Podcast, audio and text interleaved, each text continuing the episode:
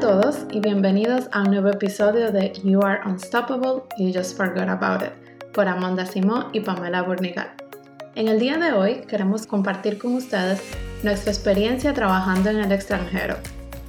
Conseguir trabajo donde sea, en nuestro país de origen o en el extranjero, es algo que puede generar muchísimo estrés. Si le sumamos a eso el factor de que conseguir ese trabajo depende de nuestra visa o nuestra posibilidad de emigrar a donde sea que queremos ir, pues este estrés se duplica. Y si a eso extra le sumamos que como se trabaja en otro idioma que no es el nuestro, todavía es mucho más difícil, pues el estrés se triplica. Hoy queremos compartir con ustedes todo esto que nos pasó, desde el momento en que estábamos buscando el trabajo hasta cuando empezamos a trabajar, tuvimos que lidiar con el idioma, tuvimos que lidiar con la nueva forma de trabajar aquí y todas estas cosas. Hola Amanda, ¿cómo estás? Hola Pamela, bien, bien. ¿Y tú? Bien, también. Qué bueno, qué bueno. Pues sí, ese tema de, buscar trabajo y de estar trabajando en el extranjero, como tú ya mencionaste, implica muchas cosas detrás. Y, y bueno, ¿cómo fue tu experiencia para ti, Pamela, de encontrar, o sea, de encontrar trabajo y de estar trabajando en Alemania? Bueno, yo empecé a trabajar como Werkstudentin, o sea, como un trabajo de estudiante desde antes de graduarme y a eso fue bien duro al inicio, yo poder conseguir ese trabajo de estudiante, porque yo quería trabajar lo antes posible y en ese momento yo no hablaba mucho alemán. Entonces yo dije, bueno, voy a aplicar a las oficinas en inglés, o sea, no importa, segura que se habla inglés, no sé qué, vieja. Yo apliqué como a más de 40 sitios y o me ignoraban o me decían que no, o sea, yo estaba un poco triste por eso. Y dije, bueno, ni modo, voy a ver un poquito más y lo voy a intentar luego haciéndolo en alemán. Entonces después, a los seis meses que ya yo sabía un poquito más, apliqué. Y o sea, las mismas oficinas, o sea, yo no apliqué a 40 porque tal como era una cosa en alemán, yo tenía que adaptar mis cartas y eso, apliqué como a 15 solamente, pero ya estaba incluida entre esas 40. Pues adivina qué, o sea, yo recibí respuestas, recibí invitaciones, igual recibí rechazos, pero por lo menos recibí el rechazo, no que me ignoraron. Y desde ese momento, aunque eran aplicaciones para estudiantes, yo dije, en mi caso de Stuttgart, no sé, en otra ciudad, eh, aquí Pamela, si tú no aprendes el idioma, se te va a complicar para conseguir trabajo. Pero repito, en arquitectura y en Stuttgart. O sea, no sé cómo fue en otras áreas. Hay otras áreas que no necesariamente son arquitectura, que totalmente en inglés se puede conseguir trabajo, o sea, es bueno mencionarlo. Claro, como por ejemplo lo que trabaja tu hermano, en lo que trabaja nuestro amigo Richard, que ellos trabajan en IT y eso es completo, o sea, no se usa el idioma para nada prácticamente. Claro, no es necesario. No, pero desde mi experiencia, como que desde, sabes que yo estaba buscando para estudiantes, yo vi eso. Yo ya, ya yo dije, o sea, si yo quiero ser competitiva, tengo que ponerme full en el idioma. Entonces ya cuando ya apliqué para mi trabajo de ahora, fue súper fácil, pero porque ya estaba preparada para lo que iba a aplicar, ya yo hice todo en alemán, ya yo sabía cómo era el proceso, pero si yo hubiera, si me hubiera tirado al agua fría, como yo lo hice al inicio como estudiante, yo creo que yo hubiera tenido un poco de frustración durante ese proceso. ¿Y cómo te fue a ti? También antes de empezar con mi experiencia, cabe destacar que aunque no lo necesiten el idioma, siempre te va a dar un plus. O sea que yo lo recomendaría a pesar de que no sea algo obligatorio para algunas profesiones. Pero sí, en cuanto a mi experiencia, bueno, yo lo hice de la siguiente manera. Yo llegué, como ya lo, hemos explicado en, otras, eh, en otros capítulos, con la Job Seeker Visa. Y primero, algo que yo recomiendo es tener una excelente carta de presentación. Eso se toma muy en cuenta aquí, eso no es como a la ligera. Yo hice mi carta en inglés, luego la hice en alemán porque me pasó lo mismo que a ti, me di cuenta que no me hacía mucho caso. ¿Verdad? o sea, te ignoran. Sí.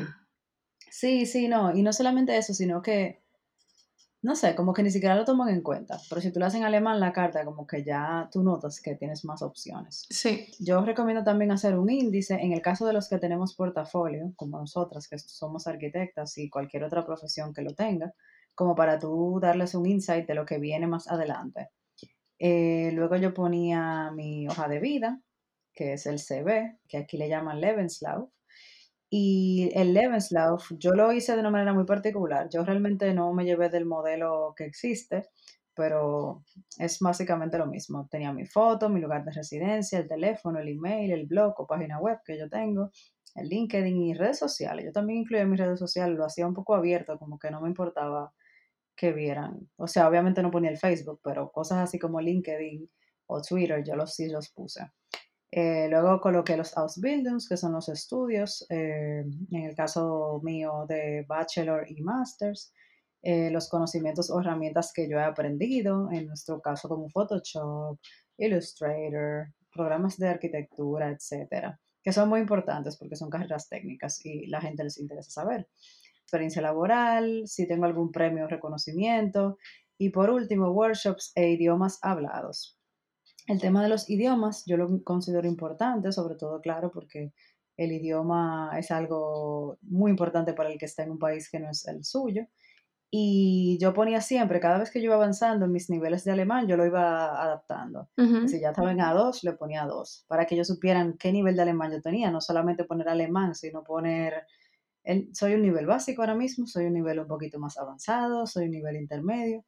Y en la carta de presentación, cuando la empecé a hacer en alemán, yo especifiqué que me habían ayudado a editar esta carta. O sea, como para que fuera transparente, que se supiera, que yo estoy en el proceso de aprendizaje, pero esta carta no la hice yo sola. O sea, me ayudaron porque es verdad, mi nivel todavía no está al nivel de escribir como esta carta. O sea, está bastante bien.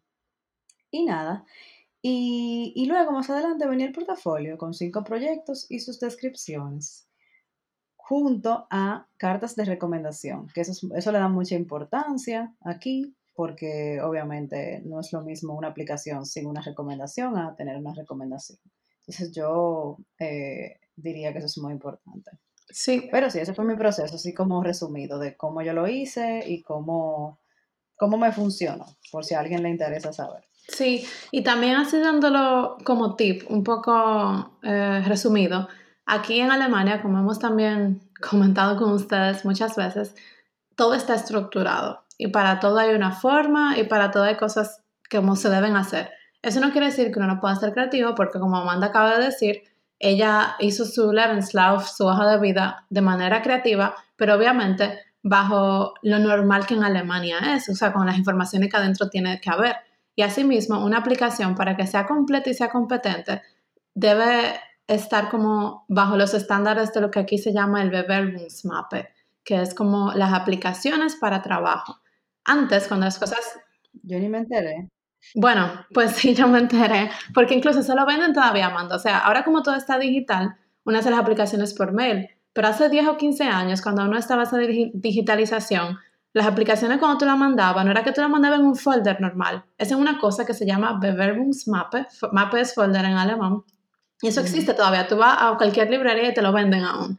Y ese es un folder que se abre, que se abre en tres. O sea, como que tiene una parte del medio, luego tú lo a la derecha o a la izquierda.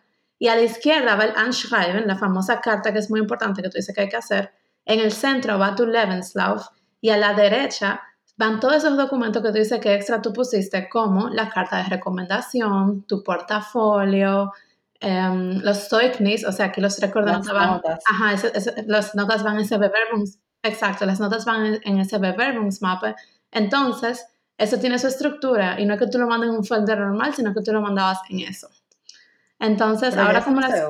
No, no, no, no se usa físico, pero sí se usa, manda que todos esos documentos que van adentro del Bewerbungsmappe son los que van en tu aplicación, aunque tú lo hagas online. Claro, claro. Entonces, no importa que tú seas creativa y que lo organices de una manera diferente, pero, por ejemplo, si te faltan cartas de recomendación o si te faltan notas, aunque al final las notas ni las vean, porque mis jefes nunca vieron las notas cuando yo las llevé a la entrevista, tienen que estar ahí porque si no tu aplicación está incompleta.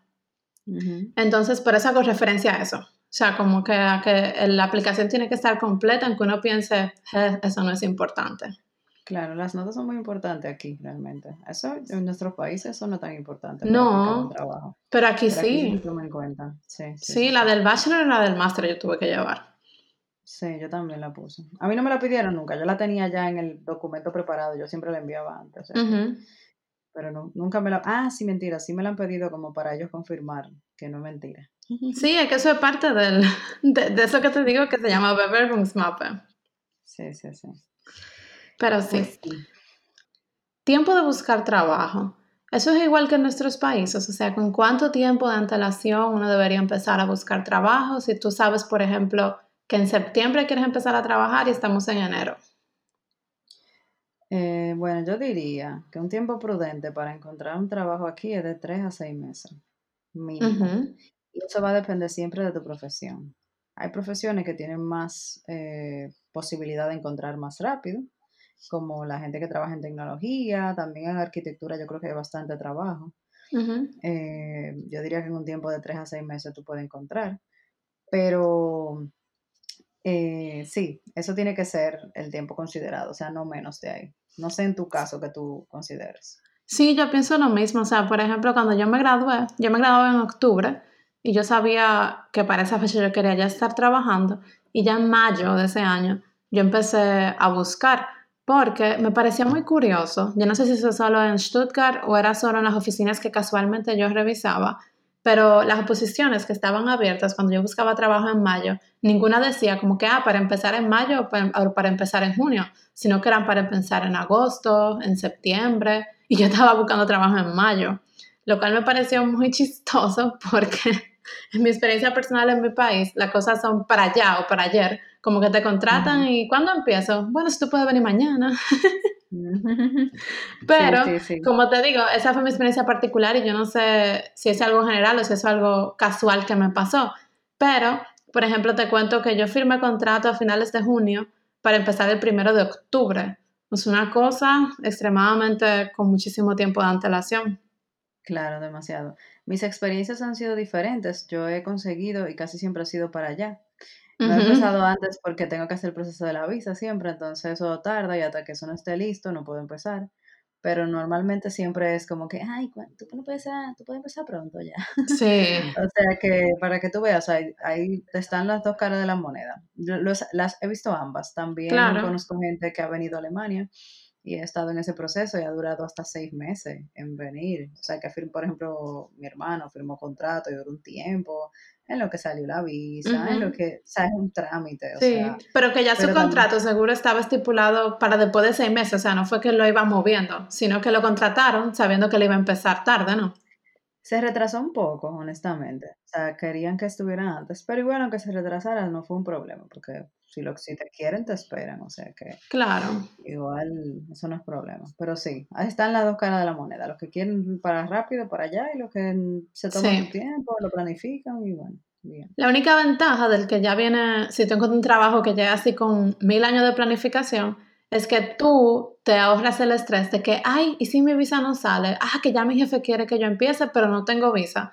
O sea, ese es lo único que yo dijera que te quita un poco, te baja el nivel de estrés en cuanto al papeleo. a mí me pasó, y qué bueno que tú lo menciones, mi primer trabajo que encontré aquí, yo tenía un estrés porque yo tenía poco tiempo, me, me habían dado dos semanas eh, de tiempo entre que firmé el contrato y para empezar. Y Wow. como te comprenderás, la visa no salió en dos semanas. Necesitábamos como, como dos días, dos o tres días más, o sea, se atrasó un poco. Pero yo estaba súper estresada porque yo no sabía si iba a salir a tiempo, si me iban a esperar. O sea, yo no sabía qué esperar. De si la compañía iba a estar dispuesta, iba a estar dispuesta a esperar que me saliera. Todo eso. Tan así que yo me perdí unas vacaciones que pude haberme ido y me quedé aquí esperando a ver si la visa me llegaba. O sea, un desastre. Así que no se estresen. Traten de que siempre cuando, si consiguen un trabajo, decirle a su empleador que les dé mínimo un mes, yo diría, mínimo sí. para poder hacer ese proceso con calma, sin estrés. Por ejemplo, en mi última experiencia, ellos me dieron casi un mes y yo estaba súper relajada porque al final tuve tiempo de sobra. De hecho, me ya tenía mi visa y me, me faltaban unos días para empezar. O sea que fue súper bien. O sea, es mejor tomar siempre ese, ese tiempo en consideración. Porque obviamente uno, uno se estresa de que, ay, no, no me van a esperar, no sé qué, pero sí, Sí, al final te esperan, pero siempre y cuando uno tenga la flexibilidad de no decir, ok, para empezar mañana, pues siempre es mejor tomar más tiempo que menos, porque si no, se van a acordar de nosotras. sí, claro, sí, sí, realmente. Bueno, y, a- y antes habíamos hablado de eso del idioma, de que dependiendo de la profesión, aquí en Alemania específicamente, pues hablar alemán es importante o no, pero podemos hablar ahora de cómo ha sido para nosotros, específicamente en arquitectura. Claro, eh, en, en Berlín particularmente es muy claro el esquema. Si tú no hablas alemán, es muy probable que tú primero trabajes en las fases más bajitas de diseño. Es importante decir que en Alemania existen eh, fases específicas para las diferentes, los diferentes procesos de los proyectos, por ejemplo, las fases de diseño, las fases de planos técnicos y todo eso. Entonces, si tú, por ejemplo, no hablas el idioma, obviamente te van a poner a trabajar en diseño, te van a poner a trabajar en planos constructivos. Que quizás eso pueda ser un dilema para alguien que ya haya trabajado en todas las fases en sus países, en su país específico, y que no quiera venir aquí a diseñar, por ejemplo. Otro dilema es que si no hablas el idioma, posiblemente te paguen peor. y te lo dicen a la clara. O sea, te, incentivan y, te incentivan y te dicen, yo tengo conocidos y amigos que le dicen, bueno, te vamos a contratar con X cantidad de dinero, pero cuando tú llegues a tal nivel de alemán en tanto tiempo, pues te vamos a aumentar 300 euros, por decir un número. A mí me pasó eso mismo. Ah, bueno, pues no me tengo que ir tan lejos. Sí, sí, sí.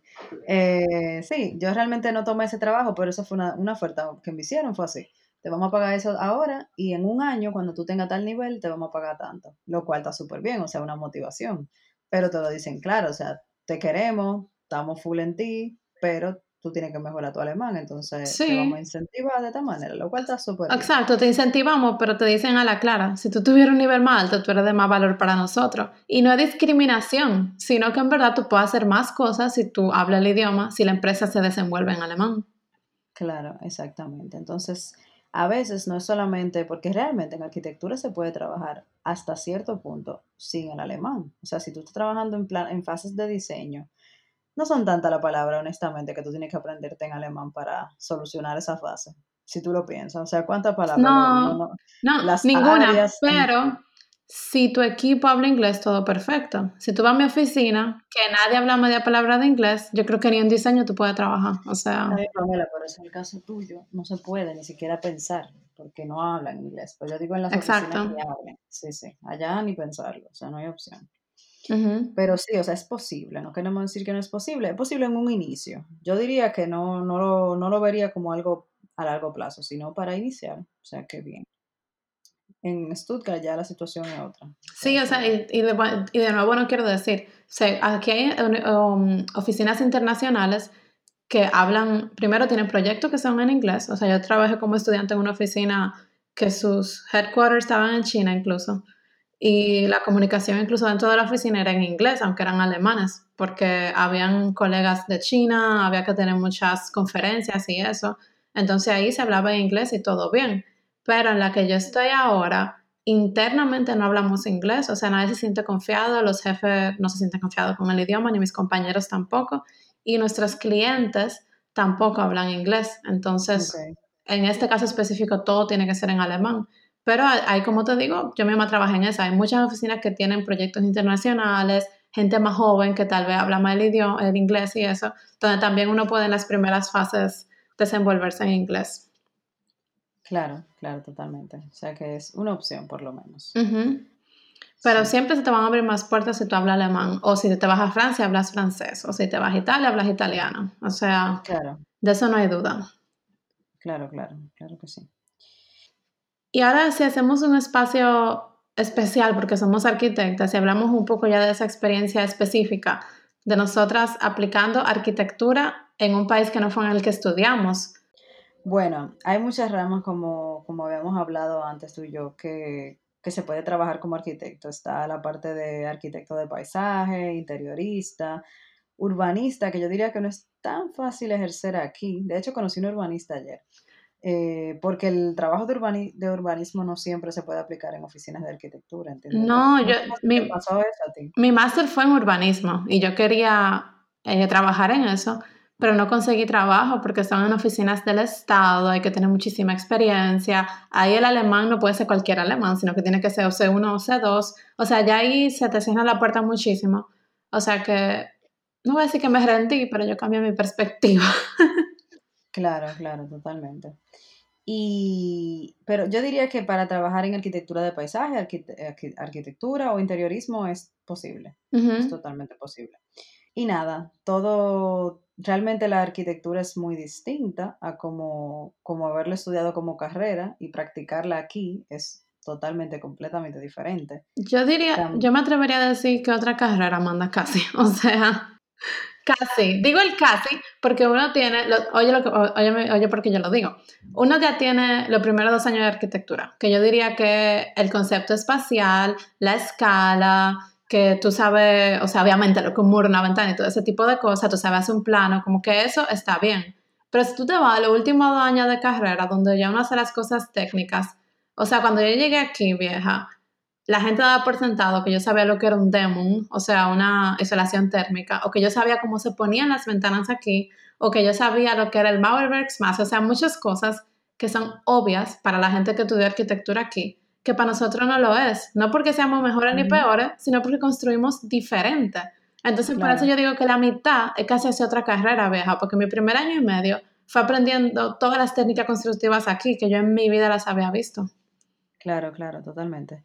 Dímelo a mí, que estoy ahora trabajando con todos los sistemas eh, eh, eléctricos, sanitarios, no sé qué, y es todo, todo diferente. tú te lo estás aprendiendo de cero, o sea, nada de lo que te dieron en la uni tú lo estás aplicando ahí. Pero, pero la lógica, la lógica que tú sí aplicabas eh, trabajando en una oficina de arquitectura, por ejemplo, en Santo Domingo, yo, hay muchas cosas que por lógica ya yo sé que pueden ser de una forma u otra. Yo no sé si a ti pasa, pero qué sé yo, que me mandan a hacer algo y mi jefe me propone hacer una, algo, o, sea, hacerlo de una manera, y por lógica yo digo, ok, pero quizá de esta forma funciona mejor y bueno, puede ser que funcione mejor, pero puede ser que detrás de eso haya una regla que no permita que mi idea, que aunque esté mejor, que lo, hemos discutido en la oficina a veces. Sí, yo sé, pero... ¿Por qué no podemos hacer eso? Ah, no, porque un idiota decidió que esa era la ley y hay que hacerlo así. Exacto. Como que, pero es interesante cómo se...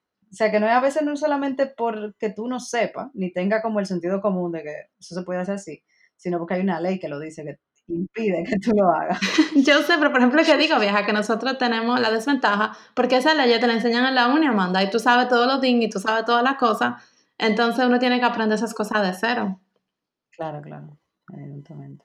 O sea, pero se logra. O sea, señores, es como un año y medio, un año ahí, de aprender cosas de cero y después ya se puede decir que tú estudiaste en una universidad de aquí. Claro, claro, como un training. Sí. Y te están pagando, qué mejor. un training gratis. Eh, no, pagado. Un training pagado. ¿Y las fases de arquitectura? ¿Tú quieres hablar un poquito de eso? Sí. La tiene más fresca que yo. Sí, claro. O sea, yo creo que o sea, en nuestro país hay fases y en todos los sitios, porque uno, el proceso del diseño siempre va a ser el mismo. Como que hay un cliente, te piden el prediseño, luego tú haces el diseño, luego hay que hacer los planos de aprobación, luego lo de construcción y luego el manual de proyectos. Ahí que yo creo que en República Dominicana no estamos tan igual, sino solamente las empresas que están bien estandarizadas. Porque por lo menos en la oficina que yo trabajaba, sí se trabajaba con manual de proyectos, pero yo creo que muchas oficinas no trabajan con eso. Tú me puedes decir si en tu oficina lo hacían, por ejemplo. No, no, no. Pero el, el, manual de proyectos es la fase 6 de aquí de arquitectura, que es Ausschreibung, que es, por ejemplo, que tú tienes tus planos de construcción y el manual de proyectos tú desglosas específicamente cómo se va a construir cada cosa que está en tus planos, pero eso tú lo desglosas de manera escrita y con metraje cuadrado y con todo. Y luego con ese manual de proyecto, o sea, pero te digo al detalle, Amanda, de que por ejemplo, si tú tienes un baño cerámica, tú en ese manual de proyecto pones qué tipo de cerámica que va ahí, qué fabricante, qué color, con qué fuga, con qué, con qué cemento. ¿Y qué fase es esa? Es la 6, Ausschreibung. Ah, sí. Entonces, estaba después de la... De, la, de, las 5. Y luego de esas 6 está la número 7, que es en Fergabe, que hay esa información que tú tomaste del manual de proyectos, con eso tú haces las cotizaciones. Entonces, ya con eso es que tú dijiste que tengo 40 metros cuadrados de cerámica de tal tipo, de tal fabricante, tú vas al fabricante, tú, tú pides una cotización y ahí tú dices cuánto te va a costar. Entonces, por ejemplo, en República Dominicana obviamente sí tenemos costos y presupuestos, pero ese manual de proyecto no es tan específico como el que se hace aquí, que aquí sí está dividido en una, en una fase completa. Entonces, luego tenemos la fase que es de observación de obra, eh, proyecto Überwachung, no, no observación de obra, ¿cómo que se dice? Em, supervisión de obra.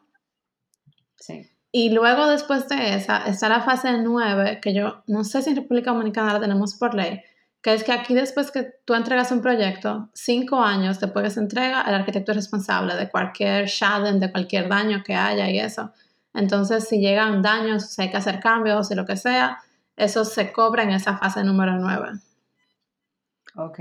Entonces, aquí eso sí me pareció muy interesante cuando vine y muy diferente, porque de donde yo vengo no está todo así como que estrictamente tan estructurado y a veces se mezcla como de donde tú cobras las cosas del proyecto. Pero aquí cada cosa se divide así, como que cada fase cobra lo que tiene que cobrar cada fase.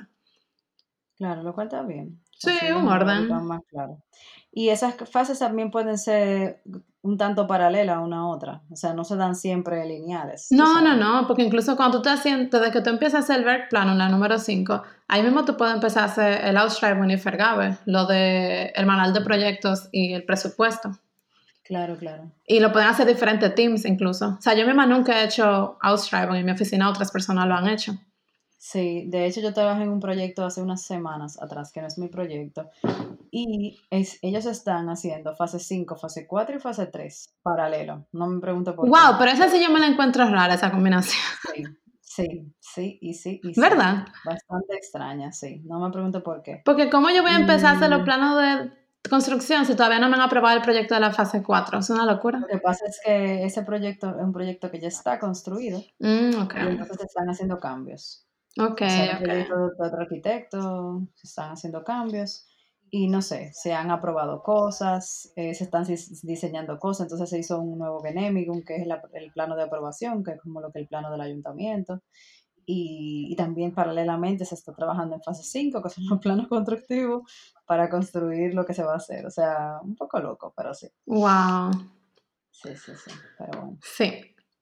Bueno, y otra cosa burocrática, ya lo último, para no cansar a los que no son arquitectos, es lo de la inscripción de la Cámara de Arquitectura. Yo creo que eso varía de Bundesland a Bundesland, como que de región a región, porque eso es, Alemania es un estado federal, pero aquí donde yo vivo, por ejemplo, eso tiene importancia vieja, o sea, tú puedes creer que hasta para yo tener mi visa de trabajo, en mi, en mi contrato decía que yo era arquitecta, porque yo soy arquitecta, yo me gradué, ya tenía una maestría, pero como yo no estaba inscrita en la Cámara y tenía como mi exequatum, es como el CODIA en República Dominicana, que es lo que te permite trabajar oficialmente, pues yo no podía tener mi contrato que yo era arquitecta, yo no podía decir que yo era arquitecta, yo no podía firmar en mis emails que yo era arquitecta. O sea, una locura vieja. Entonces, Sí, allá es un poco más estricto, aquí no es así. Sí, Ujú. entonces yo tuve que hacer mi proceso de inscribirme en la Cámara de Arquitectura, em, tener experiencia laboral por dos años, durante esos dos años hacer Fortbildung, que son como estudios en diferentes áreas, po- que tenían que ser 40 horas en, tota- en total, eh, no, Ujú. 40 horas por año Ujú. de Fortbildung. Y luego que yo tenía todo eso, después de dos años, pues ya yo recibía mi carnet y mi número de inscripción en la Cámara. O sea, ahora, después de dos años, a pesar de que yo era profesional desde hace cinco, es que yo apenas puedo decir que yo soy arquitecta. Sí. O sea, aquí está también el mismo principio de que realmente yo no debería llamarme arquitecta hasta que no esté registrada en la Cámara de Arquitectura. Sin embargo, mi visa dice arquitecta. No es como en Stuttgart que tú, que tú me contaste que te pasó que no podían ponerte arquitecta por ese término. No, yo fui dos años Sachbearbeiterin, o sea que como el equivalente a una secretaria. Es el, Explica, porque es verdad. sí, ese es, el, ese es el equivalente a una secretaria, más o menos. Sí. Obviamente eso fue una idea creativa del abogado de mis jefes, ni a ellos ni a mí me importaba, porque eso entre nosotros sabemos que yo soy arquitecta y que eso no importa, pero para Sí. los cuadrados del Ausländerbehörde, de donde dan las visas, tenía que decir algo que no fuera arquitecta. Y señora, yo fui un día con el contrato de arquitectura que me lo rechazaron y fue el siguiente día. La misma persona me atendió y fui con mi contrato de Sachbearbeiterin y ¡pap! me sellaron mi visa. Solo porque una ley decía eso, sí. Exacto. así es. Aunque él sabía que tú eras la misma, que tú ibas a hacer el mismo trabajo, pero nada. Lo mismo. Pero nada, señores, ese fue No el... si mi contrato decía otra cosa. Pero yo sé que mi visa dice arquitecta. Sí, pero bueno, sí, ese fue el, la pequeña burbuja, el pequeño espacio de arquitectura en Alemania. Sí, nos salimos de ahí ya. De nuevo volvemos a la vida normal. Exacto. Ya a la vida normal y para ir resumiendo, ¿qué nos gusta y qué no nos gusta de trabajar aquí? Los 30 días de vacaciones. ¡Wow! Yo creo que eso es lo mejor de lo mejor de lo mejor. sí. Esa es la parte, esa es la mejor parte realmente. Sí. Bueno, no, no, no. Yo tengo una mejor, si me dejas decirla. Ah, Pero eso de mi trabajo, eso no es de Alemania, yo creo. La flexibilidad de horario, señores. Yo tengo un trabajo. Señores. Yo tengo un trabajo casi si como yo fuera dueña, en el sentido de que ellos son súper flexibles con el horario, con lo de home office, em, con cuando uno entra, cuando uno sale. Y lo de home office es antes de la pandemia. O sea, ahora con la pandemia muchas oficinas se han flexibilizado, pero nosotros, desde siempre, como que yo estoy muy agradecida con mis jefes. También somos un equipo que ellos confían en el equipo. Pero igual, o sea, yo nunca me había sentido tan libre en un trabajo, que un trabajo que me permite, señora, yo irme dos meses a República Dominicana, de los cuales yo hago entonces un mes home office. ¿Y cuándo te habitó eso? O sea... No, no es muy común, pero eso aparece. Eso yo diría que es un modelo que, que, se, que existe. Sí. Que en arquitectura no es muy normal, debemos destacar. Sí. Pero sí ese es mi favorito, eh, pero el tuyo los 30 días.